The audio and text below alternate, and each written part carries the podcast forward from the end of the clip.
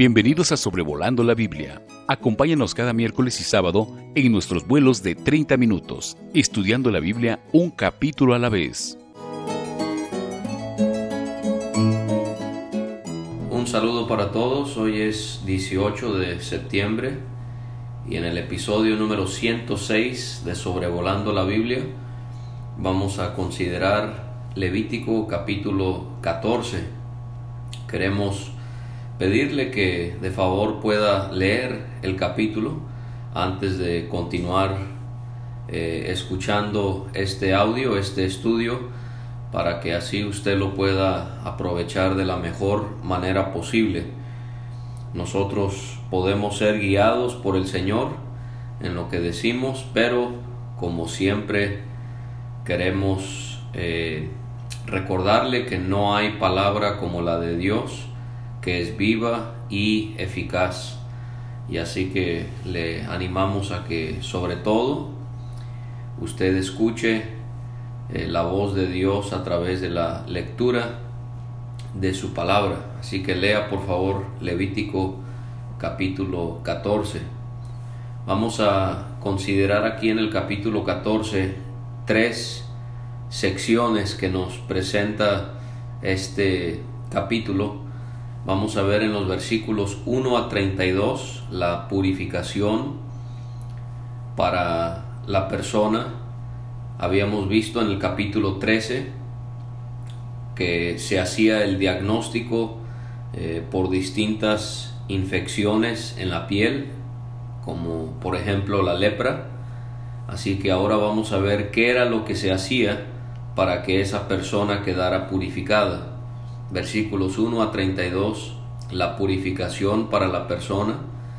Vamos a ver en los versículos 33 a 53, purificación para la casa, la casa donde aparecía alguna, algún tipo de plaga, también había un proceso de purificación.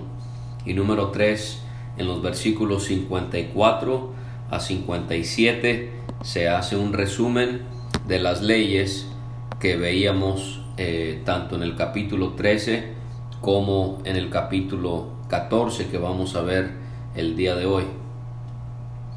Quiero mencionar inicialmente que es muy notorio que Dios le da mucha importancia tanto al diagnóstico, al problema en la piel, eso es en el capítulo 13, cuando los sacerdotes tenían que analizar minuciosamente a las personas, pero Dios también le da un gran énfasis a la purificación de las personas en el capítulo 14, en este que estamos estudiando.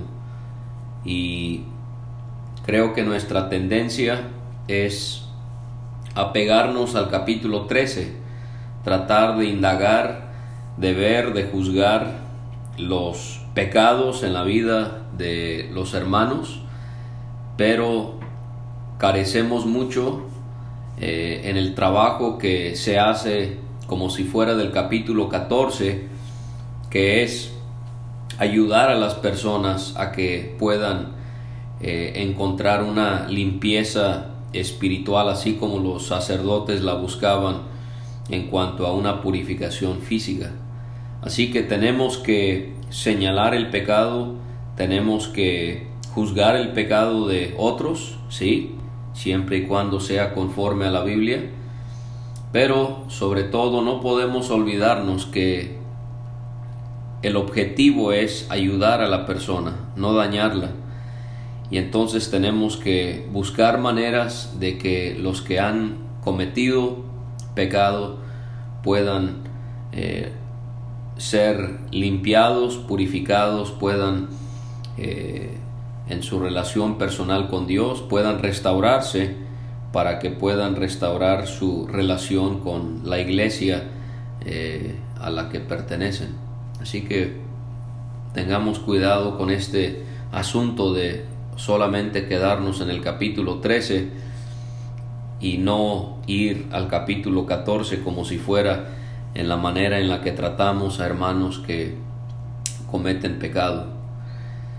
También quiero comentarle que se me hace bastante peligroso querer tomar Levítico 13 y 14 para aplicarlo a casos de disciplina en la iglesia, a hermanos que han infringido la ley de Dios de alguna manera u otra.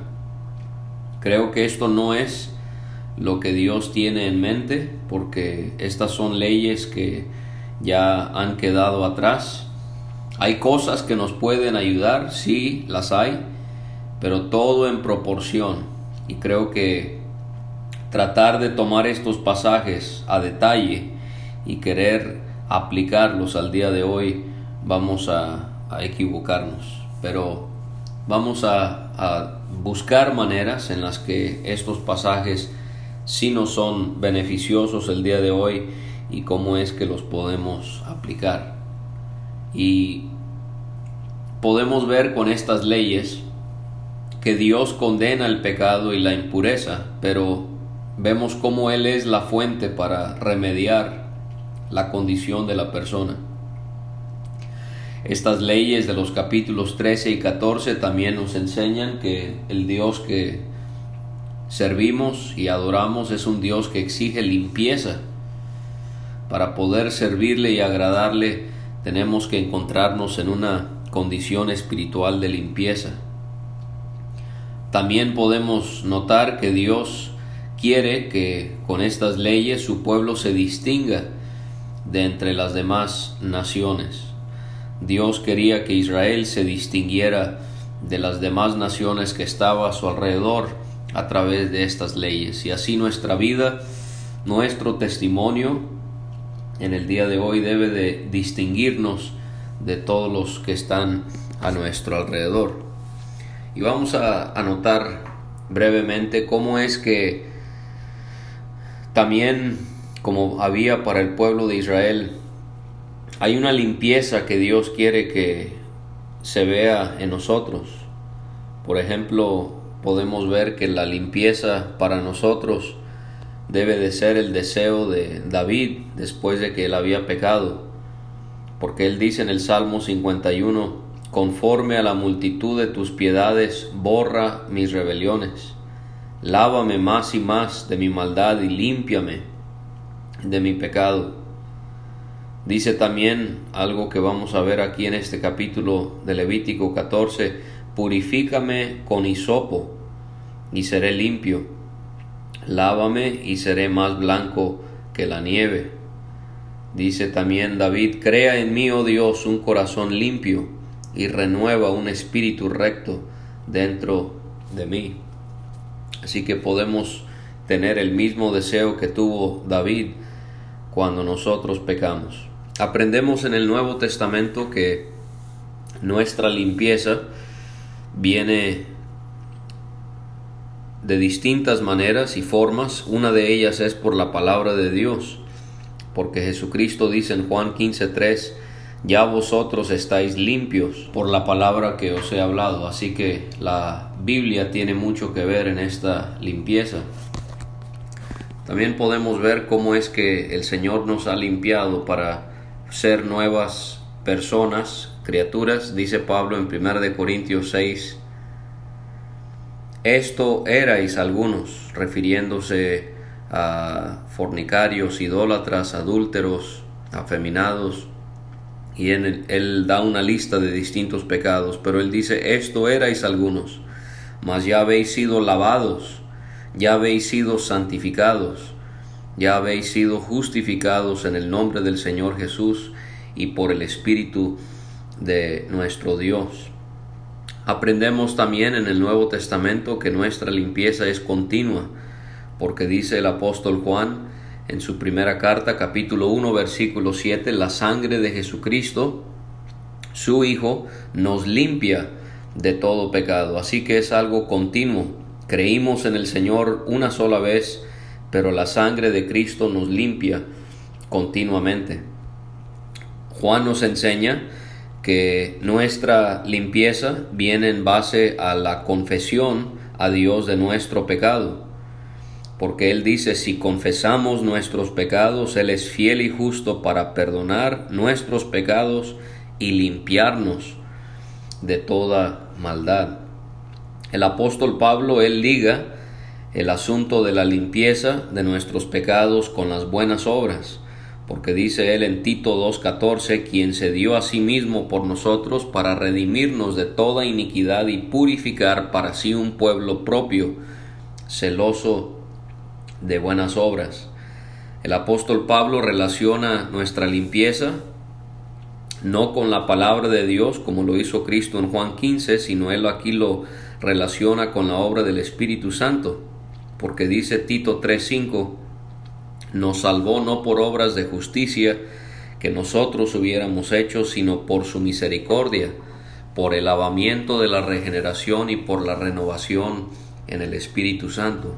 Así que la palabra de Dios nos limpia, pero también el Espíritu Santo tiene su función en cuanto a eso. En 2 de Corintios 7, Pablo relaciona nuestra limpieza con el hecho de que somos templos de Dios, el hecho de que Dios mora en nosotros, debería de hacer claro en nuestras mentes que debemos de abstenernos del pecado. En Hebreos 1.3 el escritor ahí relaciona nuestra purificación con lo que Cristo tuvo que hacer a nuestro favor en ese contexto, Pedro relaciona nuestra purificación con nuestra obediencia a la verdad. Así que allí tiene un breve resumen de lo que el Nuevo Testamento nos enseña en cuanto a este tema de la purificación. Quiero señalarle también antes de entrar en detalle con los pasos que se tomaban para la purificación que el capítulo 13 es dirigido a Moisés y Aarón. El capítulo 14 de los versículos 1 a 32 es dirigido a Moisés y en el capítulo 14 mismo, pero versículos 33 a 53 es dirigido a Moisés y Aarón. Qué interesante que cuando se habla en los versículos 1 a 32 de las impurezas de las personas y cómo es que ellos iban a ser purificados, es dirigido únicamente a Moisés. Y Moisés es figura de Cristo nuestro intercesor, aquel que nos purificaría de todos nuestros pecados. Bueno, cuando una persona tenía una plaga, tenía inmundicia en su carne, primeramente era llevado con el sacerdote. El sacerdote sacaba a la persona fuera del campamento para ser examinado o examinada. Y si era declarado limpio, el sacerdote mandaba que se tomaran dos aves vivas, tenían que ser limpias, en el sentido de Levítico 11, que no fuesen inmundas, donde se nos da la lista de las aves que eran inmundas, estas son aves vivas y limpias para que la persona fuese purificada. Se tomaba también cedro, que era y es una madera. El cedro se tomaba grana, que era tomado de la sangre de insectos para poder teñir algo en color rojo. Y el hisopo, que era una planta que crecía eh, eh, sobre las rocas o sobre la pared. Y estas tres cosas, junto con las aves, van a tener que ver con la purificación de la persona. El sacerdote mandaba que una ave se matara en un vaso de barro sobre aguas corrientes. Qué interesante que esta ave era matada en un vaso de barro sobre aguas, aguas corrientes. Pensamos en Cristo, cómo Él murió bajo las aguas de la ira de Dios, según lo que leemos en el Salmo 69. Y la otra ave era tomada junto con el cedro, la grana, el hisopo, y la ave que había quedado viva era mojada en la sangre de la ave que había sido matada sobre las aguas corrientes. Este animal nos hace pensar en Cristo y lo que Él tuvo que sufrir con la sangre que Él derramó sobre aquella cruz. Y podemos ver también el cedro, la grana y el hisopo se van a ir repitiendo en este capítulo y podemos ver cómo es que, por ejemplo, el, cedro en Isaías capítulo 2, eh, en Isaías 2, podemos ver cómo el cedro usted puede encontrar representa la presunción o la soberbia del hombre. Dios habla de, de la soberbia del hombre y él también menciona el cedro y lo alto que es. Así que el cedro eh, podría representar eh, nuestro pecado, nuestro corazón eh, egreído delante de la presencia de Dios y el que se iba a purificar y nosotros también tenía que humillarse delante de él. Pero en Cantares capítulo 5 y versículo 15 pudiésemos ver que el cedro podría representarnos algo acerca de las excelencias de nuestro Señor Jesucristo, porque dice, cuando la mujer describe a Salomón, ella dice su aspecto como el Líbano escogido o excelente como los cedros. Así que pudiéramos ver en el cedro tanto la presunción del hombre como las excelencias de nuestro Señor. El escarlata bueno, pudiéramos ir a pasajes como Génesis 38, 28, Josué 2, 18, Segunda de Samuel 1, 24, donde la grana o la escarlata eh, distinguió a algo o a alguien. Por ejemplo, en Génesis 38 distinguió a Esaú de Jacob, o en Josué 2 distinguió la casa de Raab para que salvaran a Raab al destruir la ciudad de, de Jericó. Así que pudiésemos ver aquí en el escarlata algo de la distinción de nuestro Señor Jesucristo, que no hay nadie como Él. Pero también siendo la sangre extraída de insectos, sin duda nos habla del sacrificio de nuestro Señor derramando su sangre. El hisopo el nos representaría algo acerca de la bajeza de nuestro amado Señor, porque leemos un dato eh, interesante acerca del hisopo en Primera de Reyes 4:33. Dice también, está hablando de Salomón, disertó sobre los árboles desde el cedro del Líbano hasta el hisopo que nace en la pared. O sea, está poniendo al cedro como si fuera eh, el árbol más importante, el más sobresaliente, pero al hablar del hisopo lo pone hasta, hasta abajo de la lista. Es esa planta insignificante que crece sobre la pared. Esto nos habla de la bajeza, de la humillación, de nuestro Señor, cómo el hombre no encontró en él algo atractivo. Vamos a continuar aquí con los pasos que se tomaban.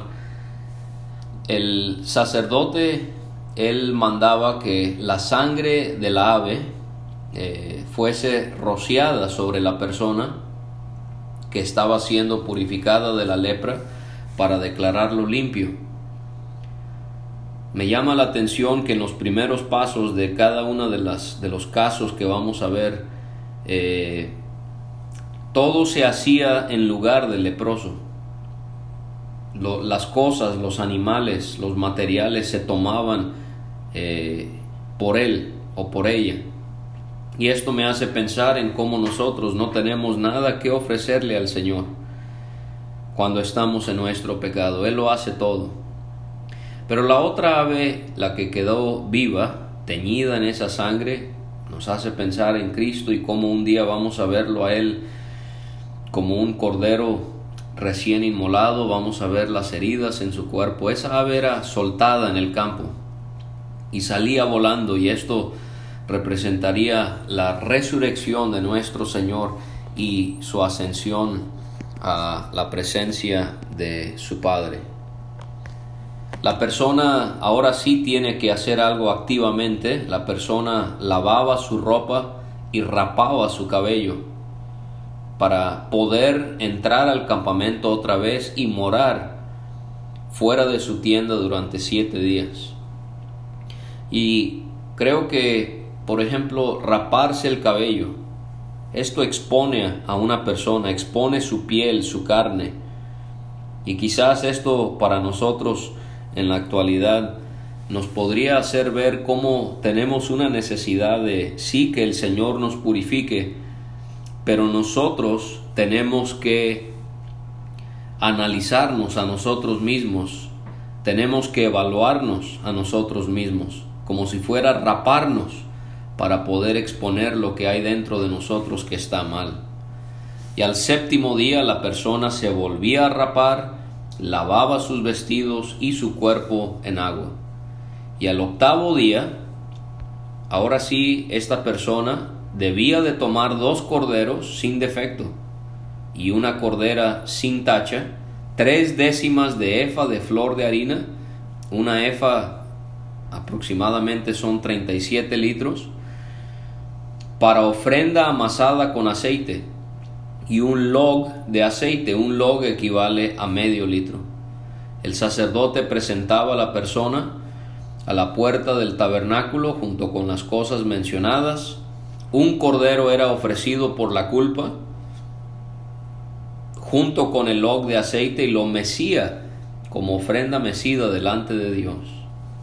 Después el cordero era degollado en el lugar donde se degüella el sacrificio por el pecado que ya estudiamos, o el holocausto que también ya vimos en el primer capítulo de este libro, en el lugar del santuario, y esto porque era la porción del sacerdote.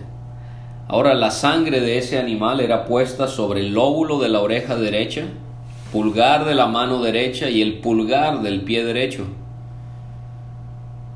y esto nos podría hacer ver cómo la sangre de nuestro Señor y su sacrificio nos ha hecho propiedad de Él.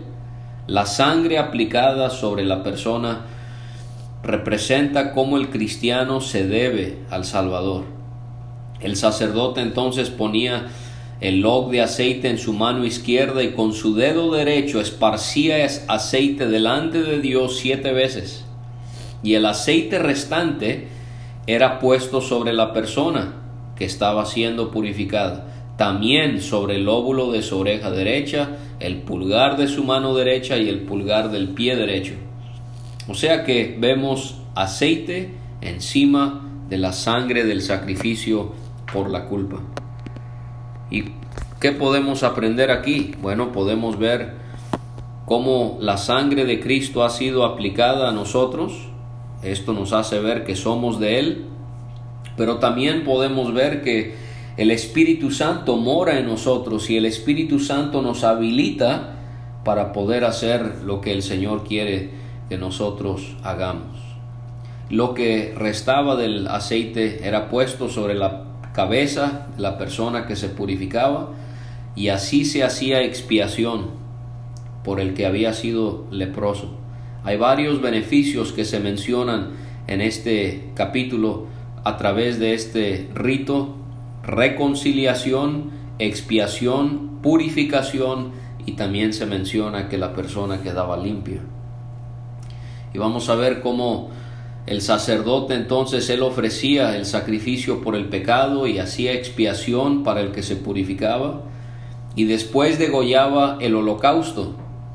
El sacrificio por el pecado nos hace ver el beneficio que el hombre recibía, el holocausto nos habla del beneficio que recibía Dios. Tenemos ahí otros dos aspectos de la obra de Cristo, en beneficio nuestro, en beneficio de su Padre. El holocausto y la ofrenda eran puestos sobre el altar y así se hacía expiación para que la persona quedara limpia. Pero vemos la misericordia de Dios porque hay una excepción para los pobres, porque cuando la persona era pobre, podía tomar un cordero para ser ofrecido como ofrenda mecida por la culpa, para reconciliarse, una décima de efa de flor de harina amasada con aceite para ofrenda y un log de aceite, Y también, y aquí es donde hay la variación, tomaba dos palomas, una para expiación del pecado y la otra como holocausto. Y al octavo día de su purificación esta persona era presentada a la puerta del tabernáculo con sus cosas por el sacerdote. El sacerdote mecía el cordero de la expiación por la culpa y el log de aceite.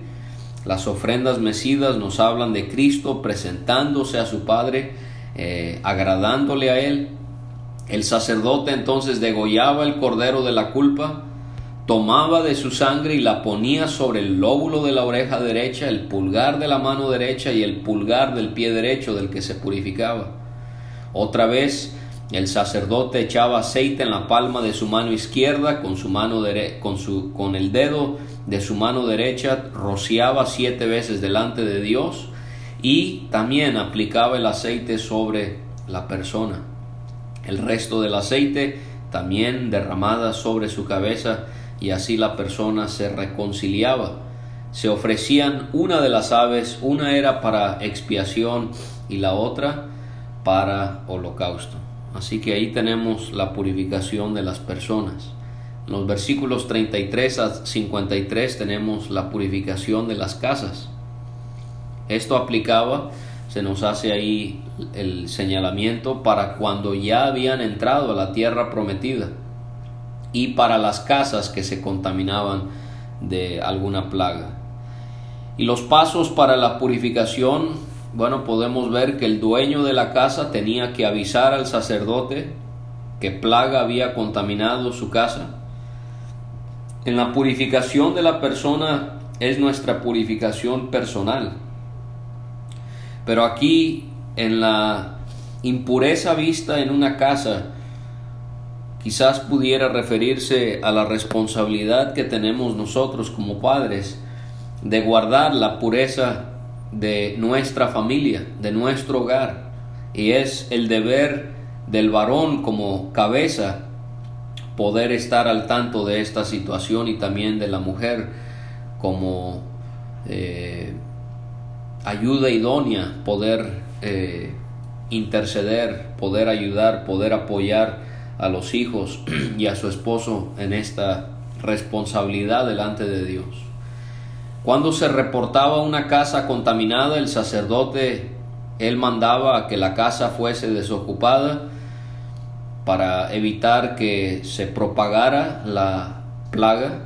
Al examinarla, si él veía manchas en la pared verdosas o rojizas, el sacerdote salía de la casa y la cerraba durante siete días y después a los siete días el sacerdote regresaba para examinarla y si la plaga se había extendido por las paredes, entonces él mandaba que se arrancaran las piedras contaminadas y las sacaba de la ciudad para ser puestas en un lugar inmundo. También mandaba que se raspara el resto de la casa y el barro era puesto también en un lugar inmundo fuera de la ciudad. Tomaban piedras para reemplazar las que habían sacado y barro para reemplazar el barro que había sido rascado. Y está enfatizando, creo, el Espíritu Santo este cuidado que debemos de tener de no permitir que cosas que puedan contaminar a nuestra familia entren a nuestros hogares. Así que, ¿de qué estamos hablando frente a nuestros hijos? ¿Qué música estamos escuchando delante de ellos? ¿Qué, ¿Qué estamos viendo con ellos o delante de ellos? Y todas estas cosas podrían afectarles severamente. Si volvía a brotar la plaga en la casa, el sacerdote al examinarla mandaba que fuese completamente derribada. Todos los materiales eran puestos en un lugar inmundo fuera de la ciudad, y los que entraban a la casa mientras que el sacerdote le había mandado cerrar, quedaba inmundo hasta la noche. El que dormía en la casa debía lavar sus ropas. Si el sacerdote entraba a examinarla y veía que no se había extendido la plaga, entonces la casa era declarada limpia.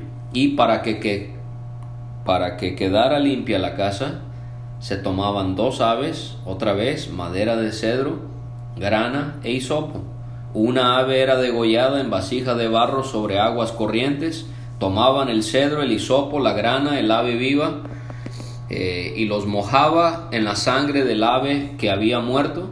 La casa era rociada siete veces para quedar purificada. Ahora quiero mencionar, hay gente que habla de cómo nuestros hogares, nuestras casas están cubiertos por la sangre de Cristo. La Biblia no enseña eso. Nuestro corazón sí, pero no, no, no nuestras casas. Pero en un sentido aquí esto era lo que purificaba la casa. La sangre rociada del ave y la ave que quedaba viva era soltada también y así se hacía expiación por la casa y la casa quedaba limpia. Y en los versículos 54 a 57 se hace un resumen de las leyes que hemos visto, cómo es que estas leyes eran acerca de la plaga de lepra, tiña, tiña es una infección en la piel, lepra del vestido, casa, hinchazón, erupción y mancha blanca y se nos dice que estas leyes eran para enseñar cuándo algo era inmundo y cuándo algo era limpio. Así que el Señor nos pueda ayudar a, si no hemos aceptado a Cristo, creer en Él para ser purificados por su sangre y que nos abstengamos del pecado, pero si pecamos, que confesemos nuestro pecado y en Cristo vamos a encontrar continua purificación de nuestros pecados. Gracias por su atención y por acompañarnos. Nos vemos el día viernes, eh, perdón, el día miércoles con el estudio de Levítico capítulo 15. Gracias por escuchar este estudio. Escríbenos a sobrevolando la Biblia gmail.com. Visita nuestra página www.graciamasgracia.com. Hasta la próxima.